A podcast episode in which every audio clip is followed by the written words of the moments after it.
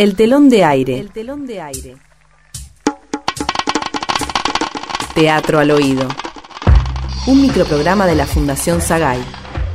Hoy presentamos La desesperación, el peor diagnóstico.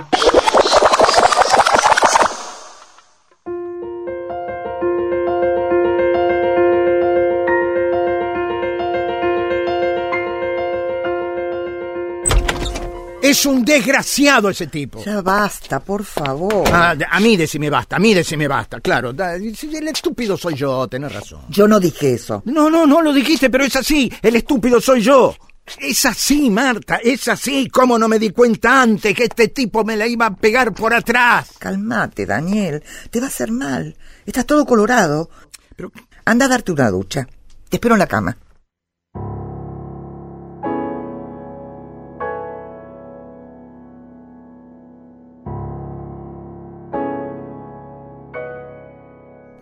Marta, Marta, ¿Qué pasa, Daniel?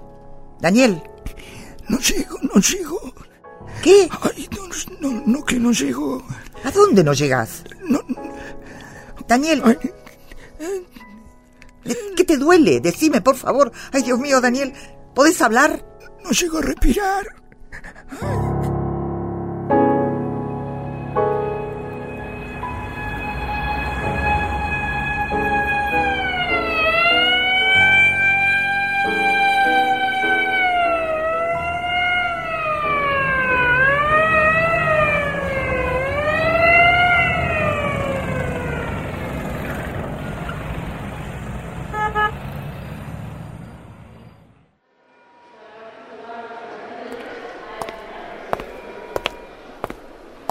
Señora Aguirre, Soy yo. señora, su esposo no tiene nada. ¿Pero el infarto? No hubo infarto. Estaba violeta, no respiraba. Yo lo vi, se me estaba muriendo. Quizá fue un ataque de pánico. Su esposo tiene un corazón de fierro. Firme aquí, por favor.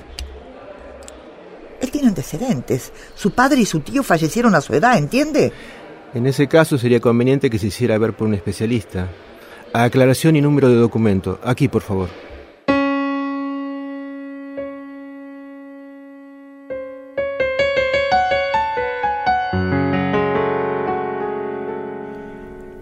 Mire, doctor, mi padre murió del corazón a mi edad. Y el, su hermano también. Pero de insuficiencia renal, no del corazón. Veamos.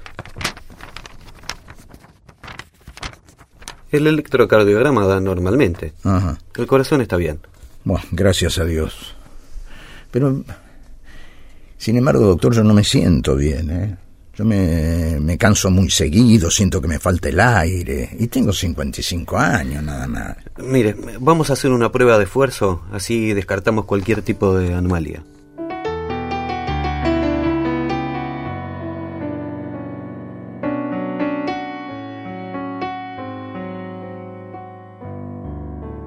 La presión arterial aumenta a medida que crece el esfuerzo, ¿ve?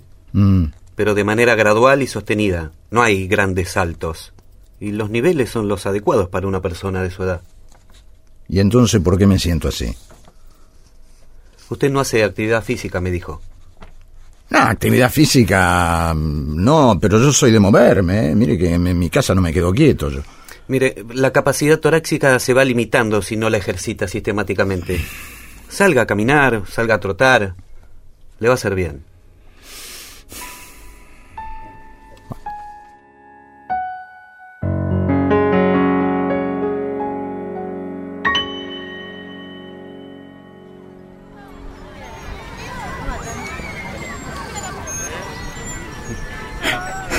Pero ¿cómo andás?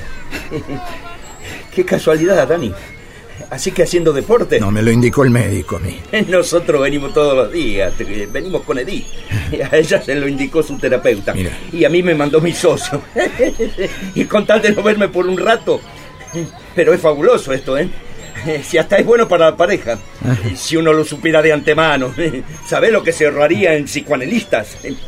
Pero ¿por qué no venís con Marta? De paso nos encontramos los cuatro. Hace tanto que no la vemos. Eh, eh, ¿Sigue con el negocio de las pucheras? Ah, Hace poco, pensamos, pensamos, en, ella. Queríamos regalarle, una pulsera a mi sobrina, Tati, la hija de Beto. Y, como vos, siempre estuviste al tanto de las cuestiones esas que... Ay, ay, ay. Daniel, Daniel, Daniel, Daniel, está bien, está bien, está bien. Pero ¿qué le pasa a este tipo? Edith, Edith, anda a buscar el auto.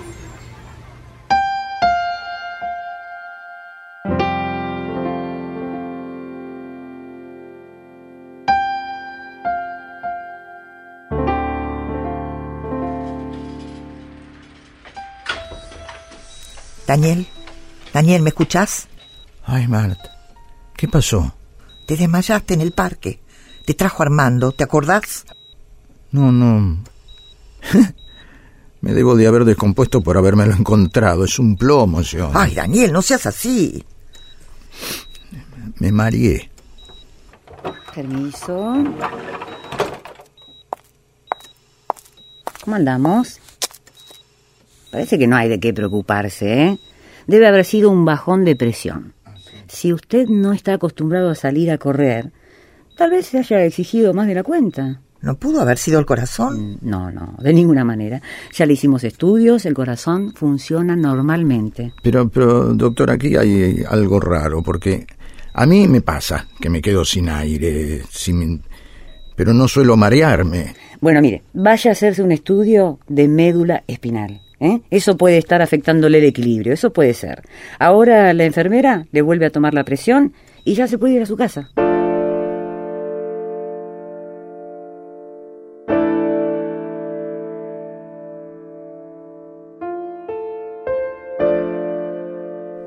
La médula no está afectando ningún nervio, ¿eh? Mm. Pero, pero... Pero, pero qué? Veo algo. Ay, ¿qué, ¿Qué es lo que ve, doctor?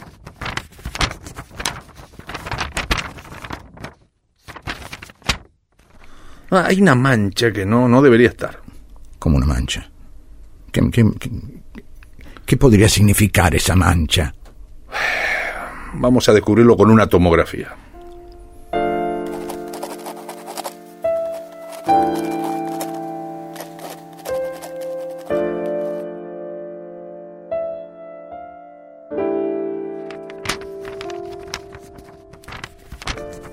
Sí, sí, sí, sí, sí, sí, efectivamente. ¿eh? Esa mancha no tendría que estar. ¿Pero qué es? Un nódulo. ¿Un nódulo? ¿Pero usted dice un tumor? Sí. Sí, sí. ¿Un tumor maligno, doctor? Bueno, eso no lo sabemos, hay que, hay que hacer más estudios.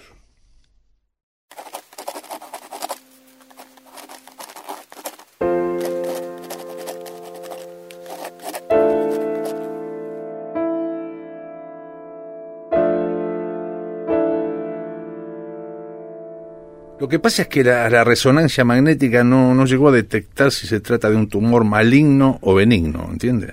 ¿Y entonces? Entonces hay que extirpar.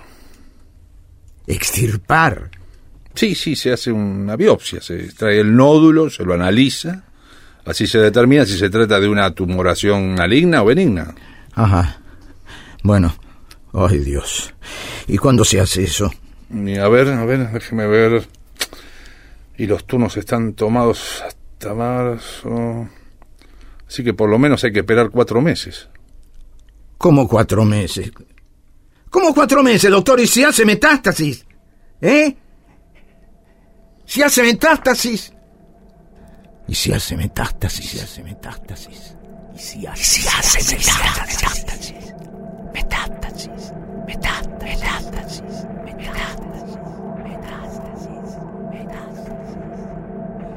¿Y si hace metástasis? Quédate tranquilo, por favor, Daniel. Si el médico, que es el que sabe, no te habló de metástasis, ¿por qué andas vos con esa idea? ¿Pero ¿Qué sabés vos? Cállate, Marta, hazme un favor. Yo me fijé en internet para que sepas. En internet me fijé. Daniel. La metástasis se puede producir en dos días, ¿entendés? En dos días puedo tener todo el cuerpo tomado.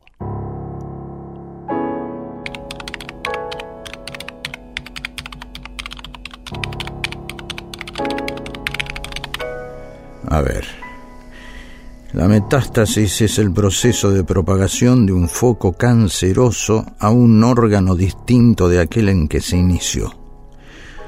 Ocurre generalmente por vía sanguínea o linfática. Ay, aproximadamente el 98% de las muertes por cánceres no detectados son debidas a la metastatización de este. Ay, Dios.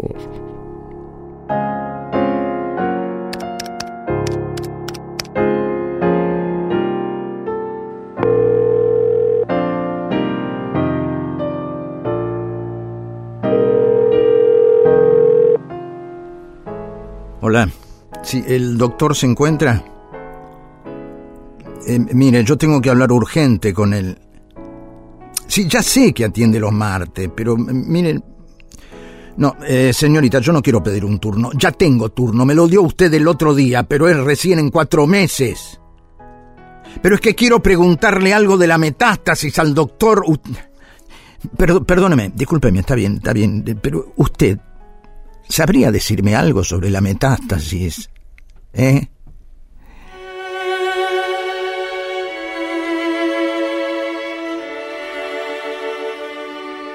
Cálmate, estás colorado, te hace mal. Que no puedo tener miedo, que, soy... ¿No entendés que te hace mal? Un superhéroe yo.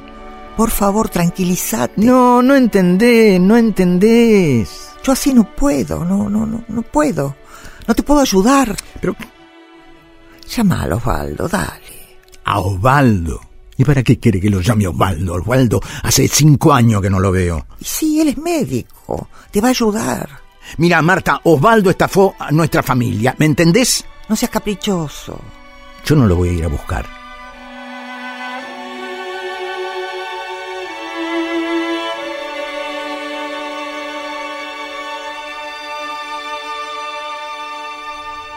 ¿Sabes qué pasa, Marta? Yo soy pediatra. Pero sos médico. Claro, pero atiendo a niños hasta 12 años. Osvaldo, seguramente debe haber una forma de hacerle saber a Daniel lo de la metástasis. Marta, sabes cómo te aprecio y cómo he llegado a querer a Daniel, aunque nunca supe por qué me dejó de hablar. Bueno, yo te pido perdón en nombre de él. Marta, yo no puedo pasar por sobre la autoridad de otro médico. No es ético. Osvaldo, por favor. Martita, ¿cómo voy a saber yo si Daniel tiene metástasis? Lo que pasa es que él está sugestionándose. Dice que se siente peor, que le duele la cabeza, que se marea cada día más y está convencido que tiene un cáncer irreversible. ¿Cuándo le hacen la biopsia? En tres semanas. Pero ya no puede esperar ni dos días a que le hagan la operación. Y yo así tampoco. Hace cinco años que cree que se va a morir. Desde aquella noche que andaba tan nervioso con la pelea que tuvieron ustedes por la herencia. ¿Qué le pasó esa noche? Y tuvimos que salir con una ambulancia de urgencia al hospital. Parecía que tenía un infarto. Yo te juro que creí que se me moría, pero, no, no. Marta. Marta. ¿Qué pasa, Daniel? Daniel. No sigo, no sigo. ¿Qué? no, no, no, que no sigo, no sigo a respirar. No tuvo nada, ni la presión alta, nada. Pero viste, él siempre se acuerda de tu papá y tu tío está convencido de que se va a morir como ellos. Marta, papá y el tío Alberto se murieron por causas muy diferentes. El tío Alberto tuvo un accidente cuando era chico y desde entonces los riñones le funcionaron siempre mal. Y papá... Un paro cardíaco, ¿no? Bueno, sí. Clínicamente fue un paro cardíaco. Para el caso, todos morimos de un paro cardíaco. Pero ¿y entonces? Era hipocondríaco. Murió de desesperación. Murió de desesperación, murió de desesperación. Sí, efectivamente, Daniel, usted tiene metástasis, el cáncer lo ha tomado por completo. Lo que tiene es... Es una neumonía avanzada. Insuficiencia, renal. Los pulmones están a punto de colapsar. ¿Y si no hay donantes? Lo, siento, mucho. Bueno. Sí, efectivamente, Daniel, usted tiene metástasis. Los riñones van a dejar de funcionar. El cáncer lo ha tomado. Los riñones van a dejar de funcionar.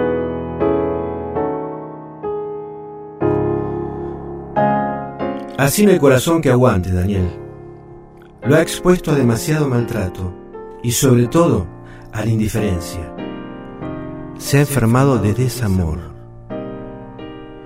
Y de desamor se está muriendo.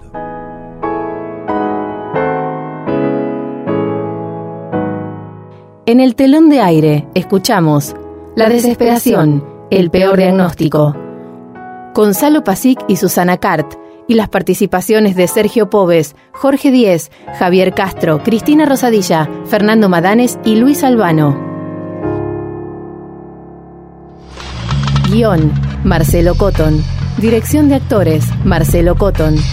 Asistente de producción, Gabriela Pérez Menéndez. Operador en estudio, Adolfo Schmidt. Edición, Marcelo Cotton. El telón de aire. Un microprograma de la Fundación Sagay.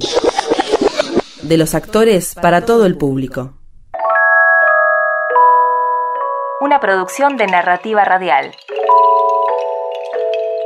www.narrativaradial.com